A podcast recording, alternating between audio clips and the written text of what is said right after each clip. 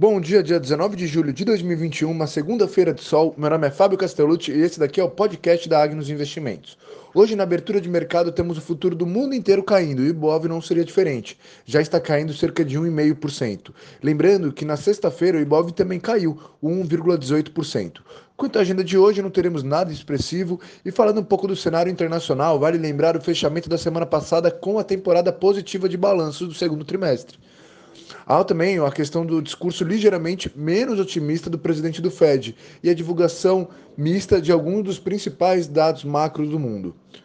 O índice das 500 maiores empresas acumulam quase 15% de alta já, e o preço do petróleo Brent cai depois dos grandes produtores do mundo concordarem em aumentar a produção.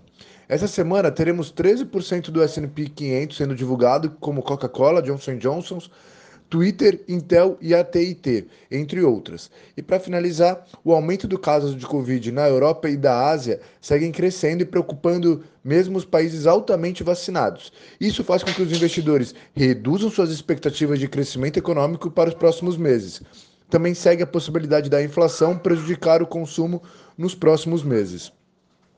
Falando um pouco do cenário local, o que está pesando é o mau humor no mercado internacional e essa semana teremos uma semana de eventos vazias. Apenas na sexta-feira teremos dados de inflação.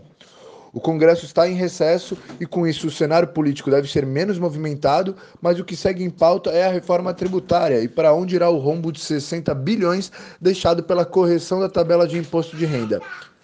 Essa semana, na quarta-feira, iniciamos a temporada de divulgação de balanços aqui no Brasil e no fundo do áudio você deve ter ouvido a minha filha. Então, bom dia a todos, bons negócios, forte abraço, contem comigo.